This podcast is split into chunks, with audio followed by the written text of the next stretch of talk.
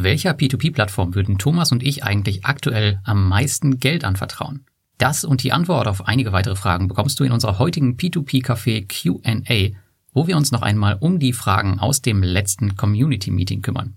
Wenn du auch mal bei so einem Treffen dabei sein willst, dann schaue einfach mal in die Show Notes. Dort findest du den Link zum Telegram-Kanal, wo du über weitere Treffen informiert wirst. Für all diejenigen, die den Podcast nun auf YouTube aufgerufen haben, ihr könnt einfach über die Timestamps zu den Stellen springen, die euch interessieren. Und nun viel Spaß.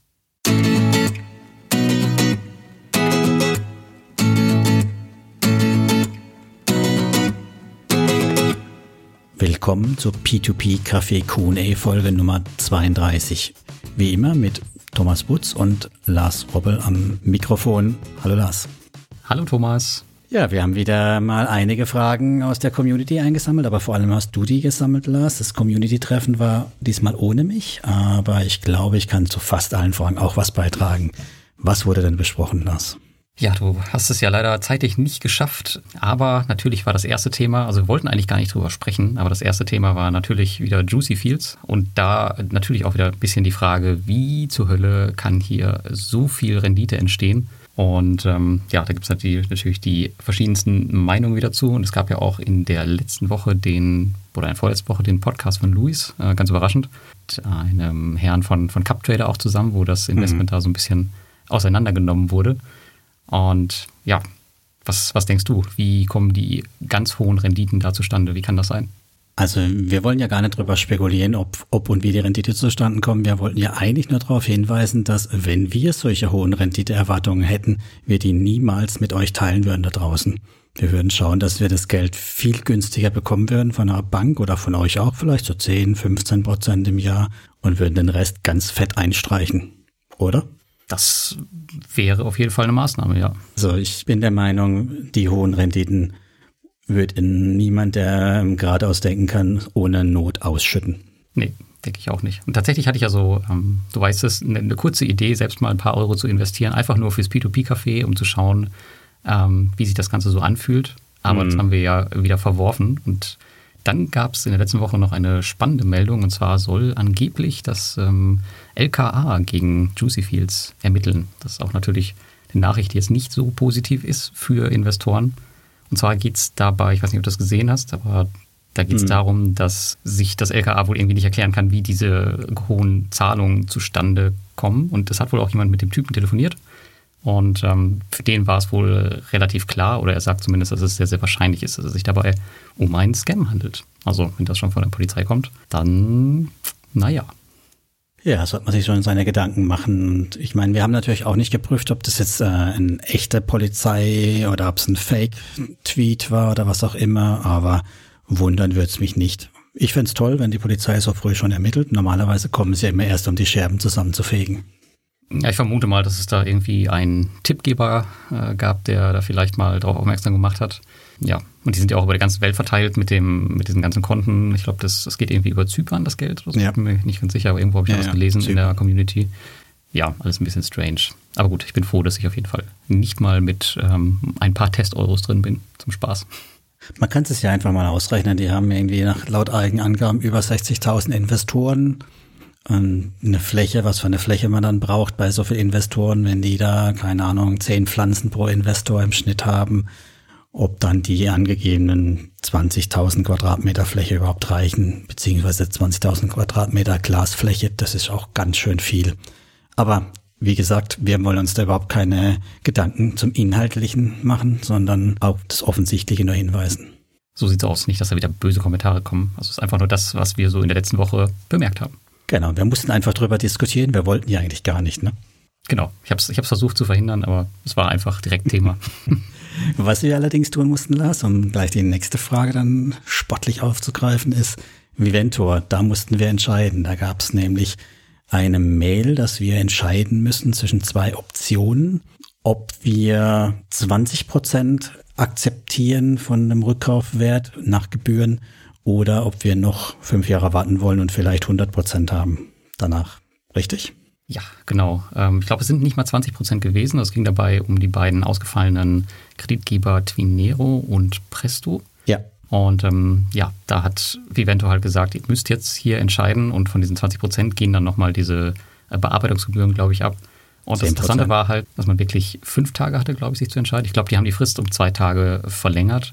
Aber man hatte nicht mal mehr die Möglichkeit, in seinen Account zu schauen, um zu prüfen, was für Kredite habe ich da überhaupt. Also ich wusste es ungefähr, aber dieses, da gab es so ein fettes Pop-up und das hat halt alles überlagert und du warst halt gezwungen, eine von diesen beiden Optionen anzuwählen. Und wenn du es nach sieben Tagen dann auch nicht gemacht hast, dann wurde sowieso automatisch ähm, die Option A gewählt. Das heißt, ähm, ich bin mit 20 Prozent zufrieden. So stand es da ganz klar drin, ja.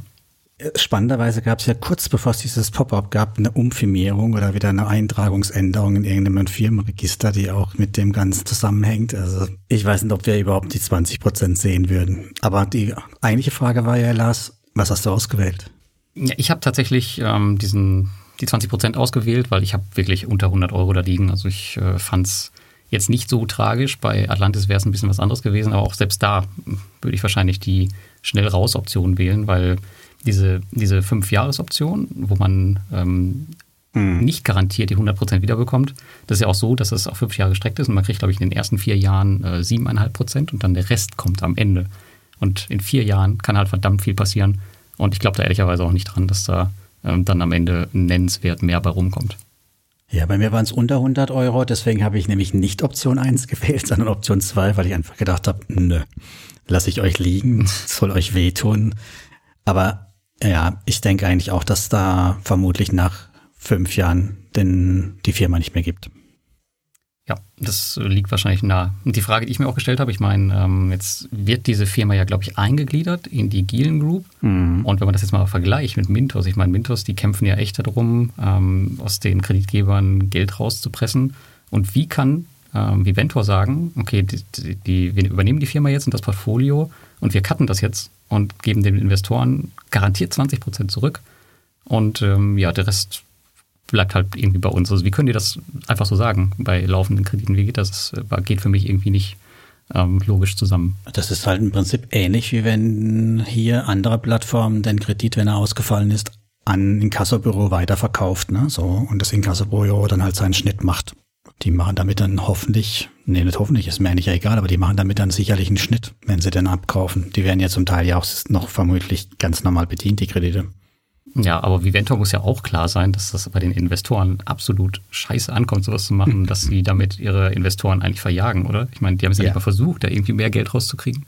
Das, das fürchte ja ich halt auch. Ich fürchte auch, dass, dass sie damit halt sich komplett unglaubwürdig und kaputt machen. Und damit ist es halt eigentlich auch klar, dass es nicht funktionieren wird auf Dauer das Firmenkonstrukt. Ja. Und damit ist, ist eigentlich deine so. Entscheidung richtig, ne? ja, vielleicht. Wir werden sehen. Wir werden es in fünf Jahren sehen, ähm, was da noch übrig ist von Viventor. Ja.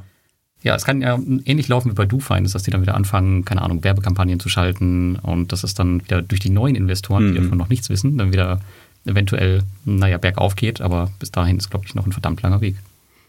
Ja, auf jeden Fall unschöne Geschichte. Ich glaube auch, dass es, wenn es um die großen Glötze bei mir geht, also auch Atlantis, dann werde ich, denke ich, auch eher den Spatz in der Hand nehmen. Ne?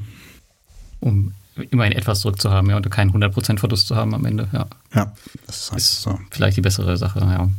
Gut, reden wir nicht weiter drüber, gucken wir mal, was passiert. Und dann kommen wir zu einer anderen spannenden Frage. Und zwar war da jemand, der wollte sein Geld zwischenparken für zwölf Monate und ist dabei auf P2P-Kredite gestoßen. Und ähm, hat aber beispielsweise nicht gewusst, dass auch ähm, Kredite, die nur 30 Tage laufen, bis zu sieben Monaten verlängert werden können. Das ist ja bei manchen so. Steht meistens dann irgendwo versteckt in dem mhm. FAQ drin. Aber so ein, so ein Kurzfristkredit kann dann halt doch ein halbes Jahr laufen. Und da war halt die Frage, eignet sich, ähm, eignen sich P2P-Kredite am Ende überhaupt, um Geld zwischenzuparken? Oder eher nicht? Was sagst du dazu? Die Frage war, braucht er das Geld dann sofort nach zwölf Monaten oder war das so Geld, was er, was, was man sich für einen Urlaub wäre ganz schön, wenn er das hätte in zwölf Monaten oder war das unbedingt in zwölf Monaten braucht er das Geld und wenn er es nicht hat, hat er ein echtes Problem? Ich weiß es nicht mehr hundertprozentig, aber es war, glaube ich, nicht so, dass er dann ein echtes Problem hatte. Also das, das war nicht so. Also weil eigentlich ist es für eine kurzfristige Anlage ist ja nichts anderes geeignet als ein Tagesgeldkonto wenn ich risikolos Geld auf die Seite legen will, was ich auch garantiert wieder habe in drei, sechs oder zwölf Monaten, dann muss ich es in Tagesgeld stecken. Kann ich es nicht in P2P machen.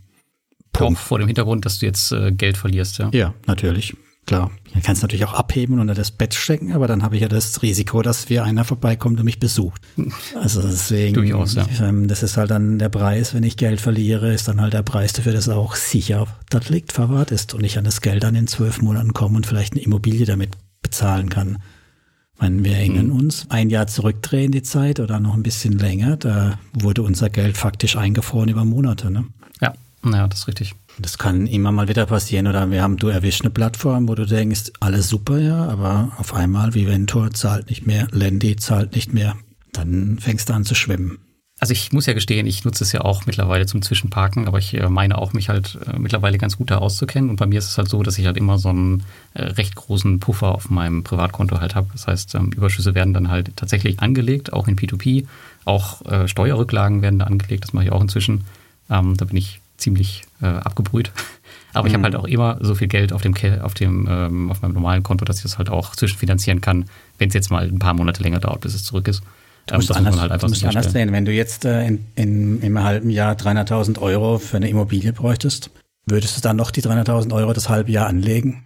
Also etwas wirklich was Signifikantes, ne? Also nicht, nicht 3.000 oder 30.000 oder sowas, wo du sagst, naja, zur Not erwirtschaftet die wieder in ein, zwei Monaten oder ich nehme mir einen kleinen Kredit auf oder sowas, sondern deinen wesentlichen Teil deines Geldes. Ich würde es, glaube ich, aufteilen. Ich würde einen Teil halt tatsächlich so anlegen, dass ich halt jederzeit rankomme und dann ähm, einen Teil vielleicht ein bisschen risikobehafteter, aber ich würde nicht komplett alles tatsächlich, das könnte ich auch nicht mit mir selbst ausmachen, irgendwie jetzt bei 0,1 Prozent oder so anlegen. Das geht für mich heute nicht mehr klar, bei den ganzen Optionen, die wir haben. Ja klar, ein Teil ist ja dann, okay, dann machst du halt irgendwie 200.000 zu 0 Prozent und äh, die 100.000 halt dann zu deinen 7 Prozent oder was auch immer. Und am Strich fährst du halt dann nur deine Inflation mindestens ein. Ja, ja, ganz genau. Da sollte man auf jeden Fall drüber kommen. Das, das wäre schon nicht schlecht. Ja, aber es ist klar eine Frage, wo man eher aus dem Punkt meiner Meinung nach beantworten sollen, was ist das Risiko und weniger, was ist der, nicht, was ist der, der Punkt, also was ist das Maximal oder das, der Worst-Case-Fall und nicht, was habe ich an Geld verloren, wenn ich weniger Rendite kriege. Das ist richtig. Jetzt bräuchten wir eigentlich heute die Mary hier, weil da könnten wir dann nochmal über Stablecoins reden. Das wäre natürlich auch nochmal eine Alternative, wo man das Geld zwischenparken könnte, was vermutlich sicherer angelegt ist als bei P2P-Krediten. Stimmt, ja. Ja, das war, kann man auch an der Stelle ja gleich nochmal reinschieben. Das war sowieso eine spaßige Folge mit Mary, wer die noch nicht gehört hat. Mary hat uns viel lustige Dinge, vor allem über Cashback erzählt. Also ich habe jetzt auch so ein Ding in der Tasche stecken und mache das fleißig mit. Also Marys Folge anhören lohnt sich. Hast du es denn schon getestet, jetzt wo wir gerade dabei sind? Nicht nur getestet, ich mache da jetzt auch ordentlich mit hier Aufladen, Zahlen gehen, fast nur noch mit der Karte und das funktioniert tatsächlich einfach. Sogar ich krieg das hin. Okay. Na, dann bin ich mal gespannt, wann du dir die, die nächstgrößere kaufst. Ah, das hat schon sehr richtig Geld, ne? So, nur so Gummipunkte einsammeln und so und dann den zugucken, das ist okay, aber dann auch noch richtiges Geld für Gummipunkte zahlen, ich weiß nicht. Das ist ja nicht weg. Das ist ja nur, hat ja nur jemand anders. Ja, genau. Es hat nur eine andere Wallet. Sehr schön. Aber wir schweifen vom Thema ab. Äh, Besser nicht, ja. lass uns zurück zum eigentlichen Punkt kommen, weil wir schon viel Geld hatten. Viel Geld ist ein gutes Stichwort. Eine Frage war auch, welcher P2P-Plattform würden wir aktuell das meiste Geld anvertrauen? Ja, wäre jetzt, wär jetzt komisch, wenn ich sagen würde, wie Ventor, weil man kann ja bei mir im Portfolio sehen, welcher Plattform ich das meiste Geld anvertraue. Von daher ist es bei mir ähm, schon seit einiger Zeit äh, Bondora und das würde ich auch heute tatsächlich antworten. Ich meine, da haben wir das, den längsten Track Record, da wurden die Geschäftsberichte jetzt wieder sehr, sehr positiv bestätigt.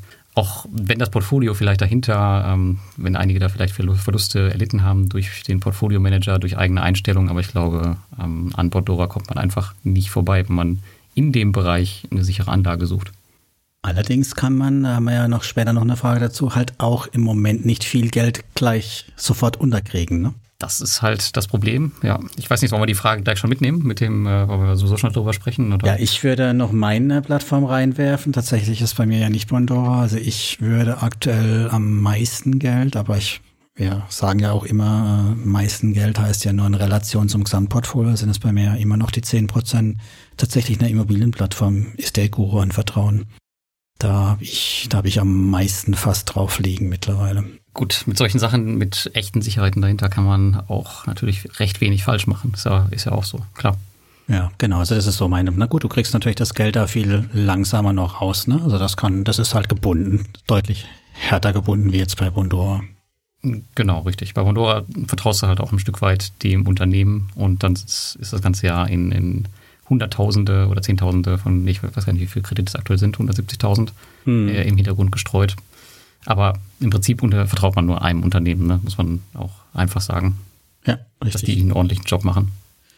Aber dann können wir ja vorziehen tatsächlich. Die, die Frage war ja noch, wann fällt die Grenze von Go and Grow?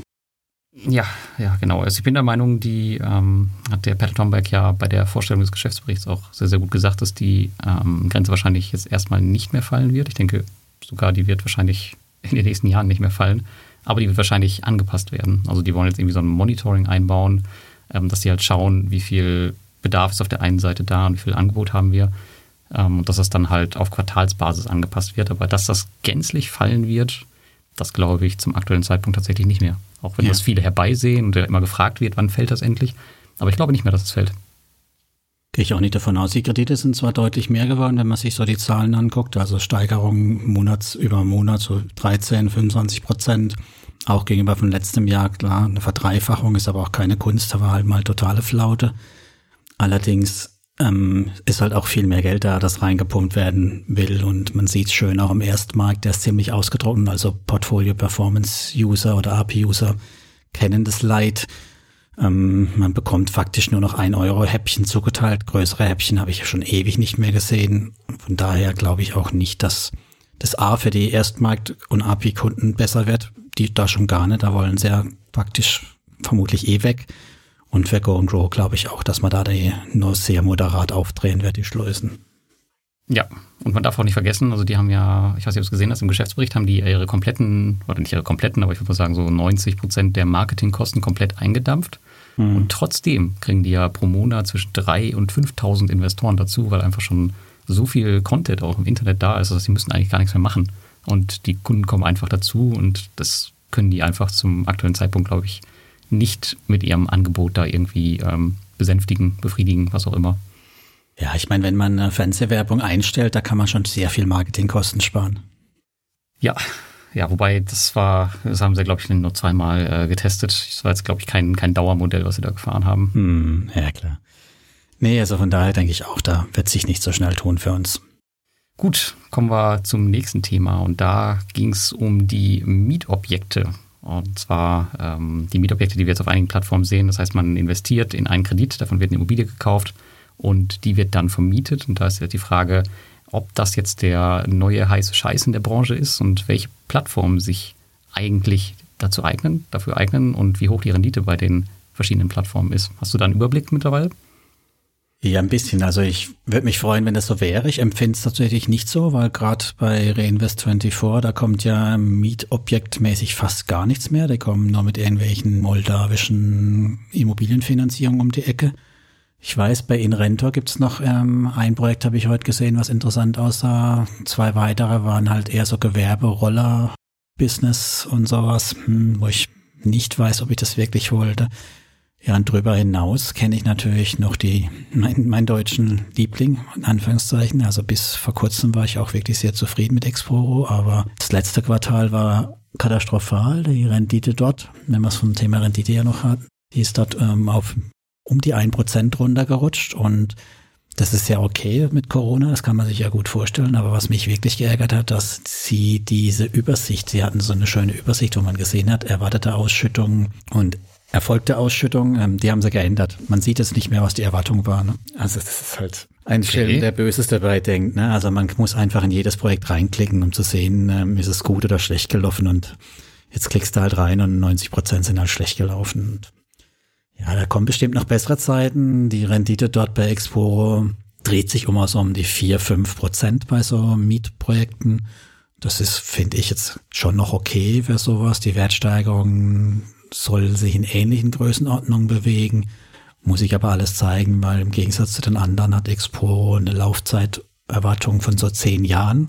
Also die machen das nicht wie Reinvest24, dass die dann so schnell oder relativ früh das schon wieder veräußern. Da habe ich, glaube ich, schon drei Objekte veräußert gekriegt oder vier. Mhm. Mit allerdings alle, alle mit schön erfolgreich. Also es war deutlich zweistellig die Rendite dann pro Jahr war super, aber finde ich halt auch nicht so prall, wenn nichts nachkommt.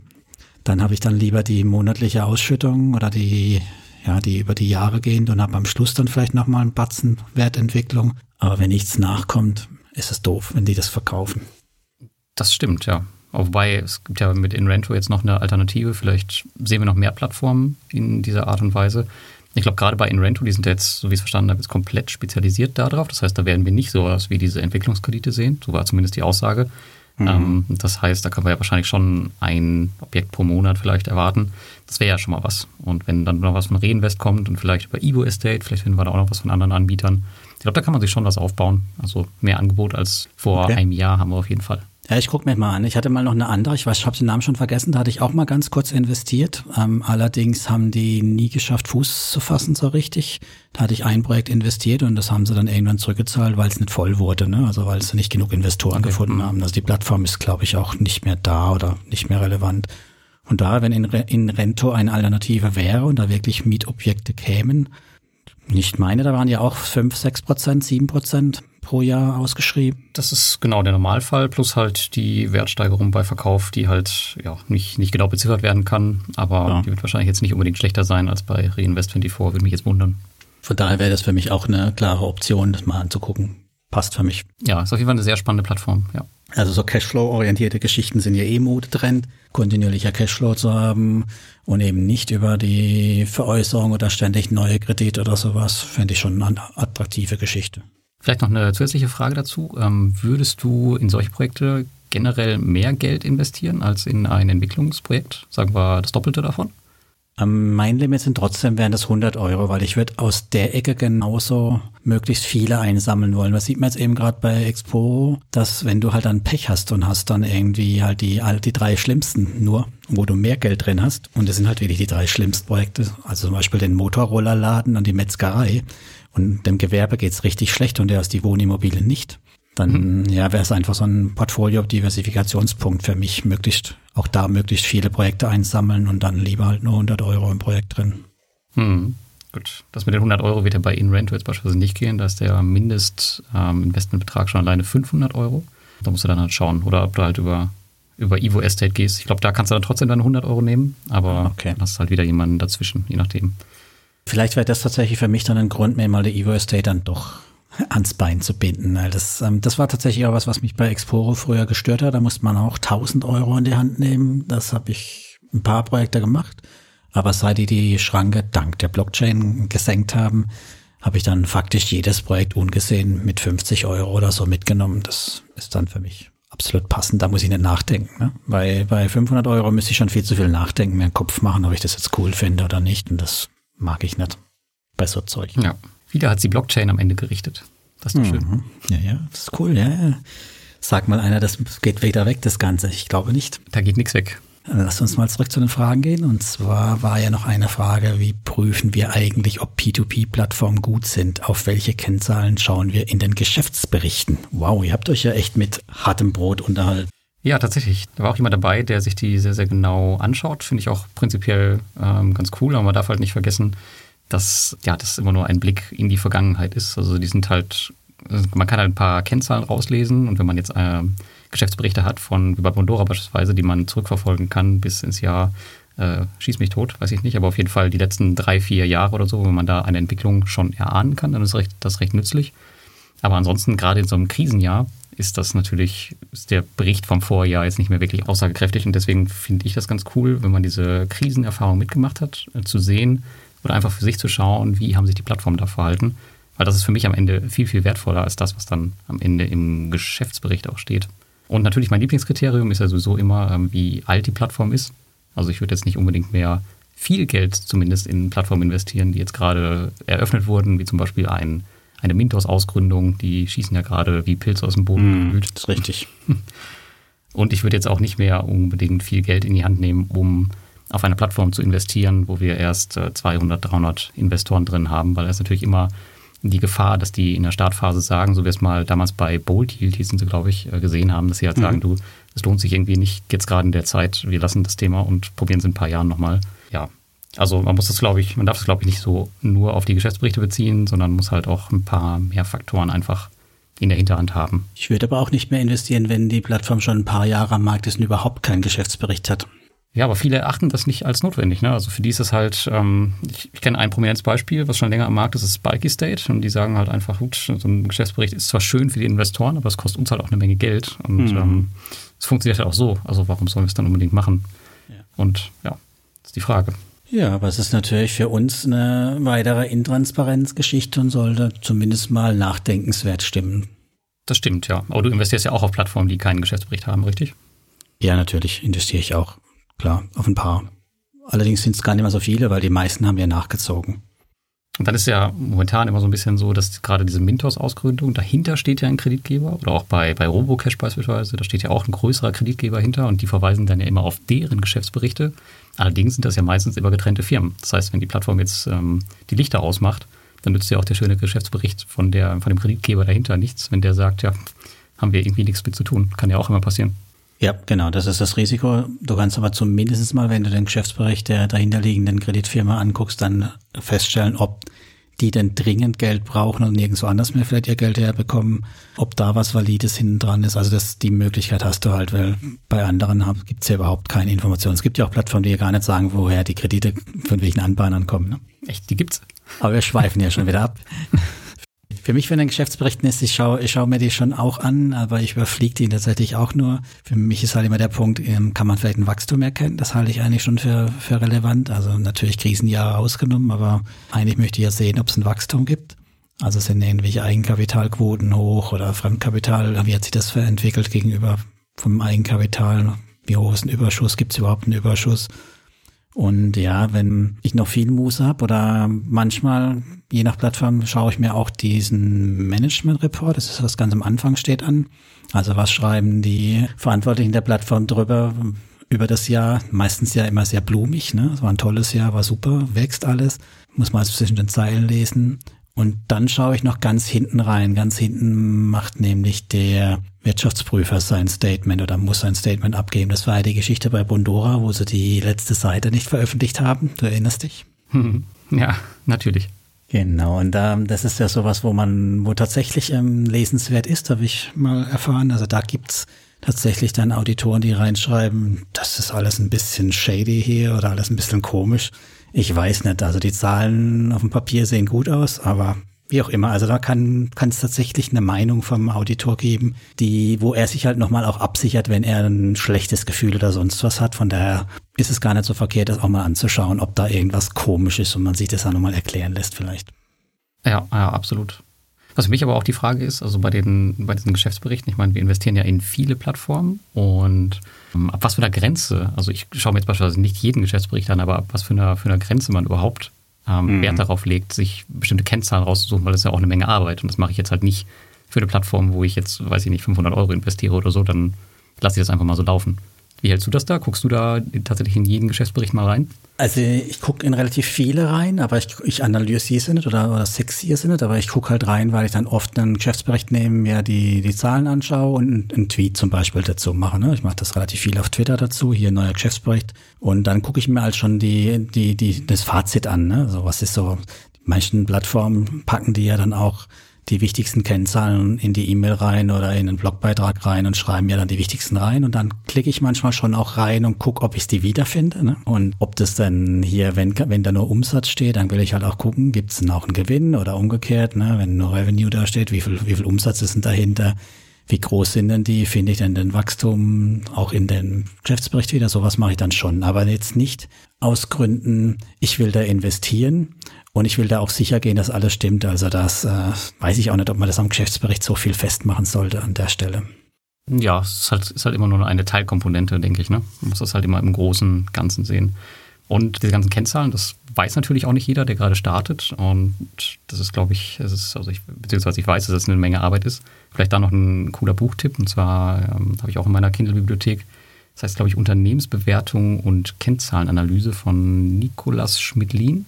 Das ist ein ziemlicher Brecher, aber da sind tatsächlich viele, viele Formeln drin und Beispiele, wie man sich sowas aus den Geschäftsberichten rausrechnen kann. Ähm, da kann man sich tatsächlich ein einfaches Excel-Template oder sowas bauen, wo man einfach nur die bestimmten Zahlen immer raussucht und dann hat man halt seine Kennzahlen äh, ausgerechnet. Das ist nicht so schwer, wenn man es einmal so ein bisschen durchdrungen hat, das ganze Thema. Ich habe ein Bilanzieren oder Bilanzen für Dummies mir mal ausgeliehen und angeguckt, tatsächlich auch, um halt ein paar Dinge zu verstehen, aktiver, passiver und so. Das sind halt, auf den ersten Blick sieht es ja schon alles sehr seltsam aus, ne, dass dann am Strich eine Null rauskommt und so. Man muss sich da schon ein bisschen reinfuchsen, aber dann ist es relativ gut zu verstehen, ja. Wobei man das für die Kennzahlenanalyse nicht wirklich braucht, würde ich mal behaupten einfach. Das wird mhm. dann schon ein ganz schönes, ganz schönes Brett, wenn man das dann alles mit der Buchhaltung auch noch zusammen hat und mit den Bilanzen. Ja, vermutlich. Also vermutlich reicht es. Ich meine, im Endeffekt will man halt ein paar Kennzahlen ja angucken können und daraus das interpretieren. Ich habe halt im Prinzip dann gedacht, naja, wenn, dann gucke ich mir mal das ganze Ding an und äh, was ist da hinten dran und habe mir es halt mal durchgezogen. Also ich habe das tatsächlich so wirklich super einfach, dass ich mir die ganzen Formeln in Excel gepackt habe und dann habe ich halt so eine, so eine Skala von, von grün, über Gelb zu Rot, zum Beispiel beim Eigenkapital. Also wenn ich jetzt weiß, die Eigenkapitalquote ist irgendwo über 40 Prozent, dann ist es halt grün, dann jetzt gelb und dann ist halt irgendwann rot. Und so habe ich mir das, habe ich mir halt für jeden Wert so Korridore gebaut, dass man das halt ein bisschen schnell überblicken kann. Ist auch immer ganz wichtig, wie hoch ist die Verschuldungsquote und so. Also ich gerade in der Aktienwelt ist ja eigentlich ganz normal, dass man Geschäftsberichte, Kennzahlen analysiert. Richtig. Passt das schon. Ja, aber man muss halt einen Weg finden für sich, ähm, das einfach schnell irgendwie über die Bühne zu bringen und desto mehr halt rot ist, desto mehr sollte man halt einfach drauf schauen, was da Sache ist. Was ich noch wichtig finde, ist, dass zumindest bei unseren großen Plattformen haben wir das ja auch, dass es schon renommierte Wirtschaftsprüfer sind und nicht irgendwie, das ist ja das Thema bei Credit gewesen, irgendeine kleine Bude, vielleicht noch verbandelt mit der Plattform, sondern halt eine der, ja, Big Four oder wie auch immer man so nennt, EY, KPMG, Deloitte oder PwC, also irgendeine größere Geschichte, die international am besten arbeitet, weil dann kann man ja auch, da, zumindest sollte man erwarten können, dass dann die Maßstäbe auch entsprechend vernünftig angelegt werden. Ja, ja, ich hole jetzt mal nicht das Wirecard-Beispiel raus, sondern äh, ja, da muss jeder zur nächsten Frage gehen. Da muss man immer dran denken. Ja, die nächste Frage war ja schön passend zum Geschäftsberichtsthema. Warum wächst Monacera nicht? Wollen sie nicht oder können sie nicht? Ja, gute Frage. Ähm, da weißt du wahrscheinlich mehr drüber als ich. Ähm, ich habe jetzt nur mitbekommen, dass das Kreditvolumen wohl in den letzten Monaten nicht so pralle war, dass es eher zurückgegangen ist als nach oben. Und auf der anderen Seite kommen natürlich immer mehr Investoren darauf und die haben sich natürlich Sorgen gemacht, äh, was ist da los? Warum sind auf einmal die, die Geschäftszahlen so schlecht, beziehungsweise warum wird nicht mehr so viel, werden nicht mehr so viel Kredite vergeben, wie es vorher der Fall ist. Was denkst du darüber? Also ich keine, keine Meinung zu. Ich habe mal geschaut, ich habe mal geguckt, wie das Kreditwachstum ist und es ist wirklich nicht allzu groß. Also im Februar 200.000 Euro in, in Estland ging es sogar runter und in Lettland dafür dann wieder hoch, 300.000 Euro dann im, im März. Ne? Also das sind ja keine Riesensummen, wenn man sich überlegt, wie viele Investoren da reinkommen. Es wird jetzt schon als neues Pandora Go and Grow von manchen beworben, die sagen hier, ne, kriegst du 10 Prozent, gehst da rein, kannst ja sofort wieder raus mit 0,5 Prozent Strafzinsen. Finde ich ganz schön gefährlich, was da passiert, aber müssen die natürlich wissen, die das so bewerben. Und ja, das Wachstum also es ist nicht einmal eine Million im Quartal, was die da reinkriegen an Krediten. Ne? Und das ist halt recht schnell weg, wenn man sich überlegt, eine Million, wie viele Investoren braucht's dann? Und damit es verteilt ist. Und das war jetzt nicht das Wachstum von der Plattform, sondern das war das Wachstum der Blessed Group dahinter. Ja, das habe ich schon so verstanden, genau, von dem Kreditportfolio. Ja, und das ist ja, dann ist ja die Frage, wie viel von dem, was die Blessed Group da hat, dürfen sie denn auf Monstera platzieren, ne? Das heißt ja noch lange, dass es alles bei Monstera landet. Das kann ja dann auch noch ein Teil bei Mintos oder sonst wo landen, wer das finanziert. Das ist ja nicht transparent. Also kann sein, dass sie nur einen Bruchteil davon abkriegen. Ja, und Polen, habe hm. ich gesehen, äh, ist immer noch ausgespart. Also Polen, meine ich, haben sie immer noch keine weiteren Kredite vergeben im ersten Quartal. Okay, ja, Polen ist ja allgemein ein ziemlich, äh, würde ich sagen, schwieriges Thema im ja. P2P-Kreditumfeld geworden, die letzten Jahre. Ja, viele lassen da automatisch ja die Finger davon weg. Aber für mich ist halt auch der Punkt, ist es mir lieber, wenn sie nicht künstlich Kredite generieren oder vielleicht auch ihren Maßstäben treu bleiben und halt lieber weniger ähm, ja, Kredite anbieten können, als wenn sie die Schleusen aufmachen und dann halt die Ausfälle zunehmen und am Schluss gar ihr Geschäftsmodell zusammenbricht. Ne? Das stimmt, ja. Aber ich denke mal, die sind ja jetzt nicht seit gestern am Markt. Ich denke mal, die ähm, werden das schon richtig für sich evaluieren können. Aber wo du gerade Mintos ansprichst, ich habe jetzt tatsächlich in den letzten zwei Monaten, glaube ich, keinen einzigen Kredit mehr bekommen von der Placid Group. Und ich habe den Auto-Invest dahingehend jetzt auch abgeschaltet, weil ich ja eh mhm. auf Monsera bin. Ähm, und lasse das jetzt auflaufen. Aber ich glaube, da gibt es auch ähm, entweder keine Kredite mehr oder kaum noch. Ich weiß es nicht genau. Vielleicht lag es auch an meinem Auto-Invest. Aber ich meine, ich habe jedes Mal geprüft und da gab es einfach, einfach zu dem Zeitpunkt auch gar nichts von der Placid Group mehr. Ja, vielleicht shiften jetzt einfach um zu ihrer eigenen Plattform. Meine, was ich nicht geprüft habe, was jetzt noch interessant wäre, was mir jetzt gerade so eingefallen ist, man hätte noch schauen können, ob sich denn die Zinssätze auch ähm, negativ entwickelt haben, die sie ihren Kunden geben.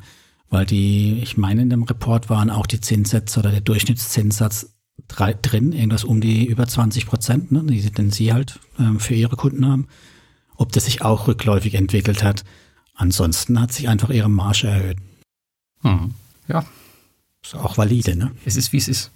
So ist es. Also solange sie genug finden, die neun bis zehn Prozent akzeptabel finden, warum sollen sie dann elf oder zwölf Prozent bezahlen?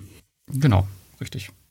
Und auf der Plattformseite ähm, muss man natürlich auch sehen, das ist eine neue Plattform und ähm, die müssen da natürlich auch erstmal schauen, wie sie mit diesem Geschäft klarkommen und wie sie dann entsprechend die Investorenflut da besänftigen wollen, die dann vielleicht kommt. Ja, damit kann man ja auch Wachstum steuern. Ne? Also wenn halt dadurch ein paar Leute Geld abziehen oder weniger werden, ähm, die Investoren kommen auch relativ schnell wieder zurück. Man sieht man ja hier bei Ländermarket zwei Prozent Aktionen raushauen und ruckzuck sind die Zuflüsse wieder da. Also da gibt es durchaus Hebel, die so eine Plattform hat, wenn, wenn denn dann mal wirklich ein Kreditüberschuss da wäre. Ja, scheinbar ist die P2P-Community da wirklich sehr ähm, kapitalistisch unterwegs. Hätte ich ja nicht gedacht. Sagt der, der Tagesgeldhopping betrieben hat. Ja, gut. Kommen wir dann mal zur nächsten Frage. Und äh, da es um Crowdestor. Und äh, was ist da los bei Crowdestor? Die Kredite, die ähm, ja, rutschen irgendwie gefühlt alle ab. Bei mir im Portfolio hat sich auch erst gebessert, aber jetzt ist es auch wieder ganz, ganz schlimm. Ich glaube, ein Drittel ist jetzt mittlerweile verspätet. Ähm, ein anderer Teil ist tatsächlich jetzt in Recovery. Ich glaube, das sind 10 Prozent. Das sieht alles nicht so gut aus. Wie sieht es bei dir aus? Ja, auch böse. Also ich habe auch ähnlich, ähnlich schlecht. Ich habe kaum was zurückgekriegt über die letzten Monate. Ich habe einmal jetzt was abheben können. Ich weiß gar nicht, dieses Jahr war es vielleicht mehr wie einmal. Also ich heb halt erst ab, wenn es mal mindestens 50 Euro oder sowas sind. Und ja, Versprechungen, die da reinkommen oder die Statusmeldungen klingen halt mittlerweile als reine Vertröstungsgeschichten. Ne? Also bald kommt was und wir sind in Verhandlungen und in Gesprächen und der Film Premiere hier und dort und da gibt's Interessenten. Aber es passiert halt nichts, ne? Keine Taten. Tja, ich weiß auch nicht so richtig, was, was jetzt von, von der Seite von Crowdesto aus geplant ist. Also ich meine, ähm, oder, oder haben die die Zielgruppe für sich klar gemacht? Es gibt ja durchaus Investoren, die ein bisschen mehr Geld investieren, die auch in den Projekten tiefer drinstecken, die ja durchaus mhm. gute Renditen machen. Aber auf der anderen Seite ist der Großteil auf der Plattform ja der Kleinanleger, der über viele Projekte streut und der halt am Ende, so sieht es momentan aus, Geld verliert. Und da müssen die ja für sich auch mal klar machen, okay, was ist jetzt unsere Zielgruppe? Es kann ja nicht sein, dass wir jetzt ähm, von den, ich glaube, 30.000 Investoren haben sie, dass jetzt 25.000 unzufrieden sind und äh, nur ein kleiner Teil zufrieden ist. Das kann ja auch irgendwie nicht, nicht das Ziel der Dinge sein. Na gut, wenn die 5.000 dann aber die sind, die das meiste Geld mitgebracht haben oder mitbringen und auch zukünftig sie dann mit, nur noch mit 5.000 diskutieren müssen statt mit uns allen, kann das auch eine Strategie sein, die sie vielleicht fahren wollen. Ich weiß es nicht. Ja, aber wenn die anderen 25.000 schlechte Werbung machen, dann ist das wahrscheinlich auch für neue, größere Investoren ähm, nicht gerade pralle. Und ähm, was ich ein bisschen schade finde, die haben jetzt diese neuen Statusberichte dort eingeführt, aber oftmals kommen halt so Standard-Statusberichte wie, keine Ahnung, es gibt keinen Status oder so. An sich kann man das ein, zwei Mal machen, aber wenn bei so einem Projekt dann ständig dieser Status kommt und wenn es einfach, wenn irgendwas versprochen wurde, was dann nicht passiert und auch gar keine Info dazu, warum das nicht passiert, dann finde ich es doch irgendwie ein bisschen traurig eigentlich. Dann kann man es auch gleich lassen. Ja, es ist im Prinzip dann halt ähnlich, wie man das von früher von Estate Guru kannte, ne? Also wo es halt auch diese automatisierten Statusberichte gab, aber man das Gefühl hatte oder auch ja nichts, nichts äh, an, an Fortschritt gesehen hat, sondern nur die Automatismen. Und äh, da haben sie ja lang dran geknabbert und das ist Cloud ist ja noch weit weg davon entfernt, dass man da ein Vertrauen drin hat, dass ein Recovery auch nur ansatzweise funktioniert. Ja, was ich da ähm, sehr schön finde, ist beispielsweise die Lösung, die Evo Estate für sich gefunden hat. Die haben ja bei jedem Projekt-Steckbrief, haben die da drunter so, so, eine Art Forum oder so eine, so eine FAQ-Section, wo die, wo sie einmal ähm, erstmal Berichte posten können, was gerade passiert, Status und sowas. Aber wo du halt auch Fragen stellen kannst, die dann vom Team beantwortet werden und auch äh, wirklich richtig gut. Mhm. Ähm, sowas fehlt mir bei Crowdist. Das ist immer so eine einseitige Kommunikation und der Rest findet dann irgendwie bei Telegram oder Facebook statt oder so. Aber das muss ja irgendwie auf deren Seite passieren. Das dass alle diese Info haben. Ja, das, das wäre ganz cool. Und InRent hat das beispielsweise auch übernommen. Das ist auch, dass man halt unter den Projekten direkt Fragen stellen kann und dann werden die halt vom Team beantwortet. Das wäre, glaube ich, viel, viel zielführender. Kennt man auch von Bulk Estate, da gab es das ja auch so ein Forum zu jedem Stimmt. Kredit. Ne? Mhm, stimmt. Ja, es macht natürlich aber auch Arbeit. Du brauchst jemanden, der sich dann halt darum kümmert, das nicht, nicht ungepflegt lässt, weil sonst äh, läuft halt auch aus dem Ruder. Ne? Weil gerade bei Crowdestor, stell dir mal vor, die hätten jetzt so ein Forum, was da, wie viel Unmut du da wegkehren müsstest. Das, das ist richtig, ja, aber man kann das ja erstmal moderieren und auf der anderen Seite muss man mhm. weiß man ja auch, dass sich der CEO von denen äh, 24-7 gefühlt in Telegram und Facebook aufhält und da Fragen beantwortet. Das könnte auch theoretisch bei sich auf der Website machen. Wäre vielleicht zielführender, weil dann hätte er einen Kanal, eine Stelle und kann dann seine Energie halt darauf verwenden und vielleicht auch noch für andere Dinge, vielleicht mal bei einem Schuldner anrufen. Das wäre mal was, ja. Aber was wissen wir schon? Weil wir ja nichts wissen, äh, habe ich den letzten Punkt, glaube ich, noch auf der Liste steht. Wir wissen nichts, aber die Community weiß alles. Also, letzter Punkt für heute, das Community-Treffen. Genau, das nächste Community-Treffen findet am 28.06. statt. Das ist wieder ein Montag ab 20 Uhr. Und ähm, ja, Zugang dazu gibt es über die Telegram News und den Link dazu findet ihr auf jeden Fall in den Show Notes. Und ähm, aktuell ist auch die Idee, ob wir tatsächlich mal jemanden von, den, von der Plattform, von den Plattformen dazu holen. Das nächste Mal wäre es eventuell der CEO von Lend Secured. Das ist auch so eine recht neue Plattform, die Agrarkredite vergibt. Und eventuell gibt, machen wir da ein Breakout Room, wo er dann halt seine Plattform vorstellen kann und ähm, Investoren Fragen stellen können. Vielleicht wäre das ein Konzept, was wir da auch langfristig einbauen können, dass wir da von den Plattformen immer Leute bekommen, die ein bisschen was dazu zu erzählen. Das wäre ganz schön, aber mal gucken. Schöne Idee, aber natürlich äh, auf Englisch vermute ich mal, ne? Ist leider auf Englisch und äh, man muss natürlich auch darauf achten, dass es nicht so in äh, Promotion oder so mhm. ausartet, aber die bezahlen jetzt auch nicht dafür oder so. Ähm, die können dann eine Stunde dabei sein und wenn sie fertig sind, dann gehen sie halt wieder. Aber es hängt da so ein bisschen von der Community ab. Also wenn die halt viele Fragen an die Leute haben, dann sind die mit Sicherheit auch länger da. Also hängt halt immer, immer davon ab. Werden wir sehen. Sehr schön, ja, für so eine nette Idee. Bin mal gespannt. Schauen wir. Und damit sind wir auch wieder durch und sagen Dankeschön für die Zeit beim Zuhören. Ja, danke auch von mir. Hat Spaß gemacht. Waren wieder viele, viele Fragen. Mal schauen, was wir beim nächsten Mal wieder so rauskramen. Genau. Und ihr empfehlt uns fleißig weiter, packt Apple-Bewertungen dazu und abonniert natürlich den Podcast bei Spotify und Co. Und ganz wichtig, Naldas, bei dir, die YouTube-Videos müssen auch unbedingt kommentiert werden. Ne? Ja, das passiert eigentlich schon ähm, recht fleißig. Äh, von daher immer mal mehr da rein. Also ich antworte auch mal fleißig, wenn ich, wenn ich die Zeit finde. Also gerne auch da diskutieren, ja. Ja, Lars einfach. gibt sich die Mühe und antwortet jedem auf jeden Kommentar, bin ich mir sicher. Egal wie aggressiv er ist, ja.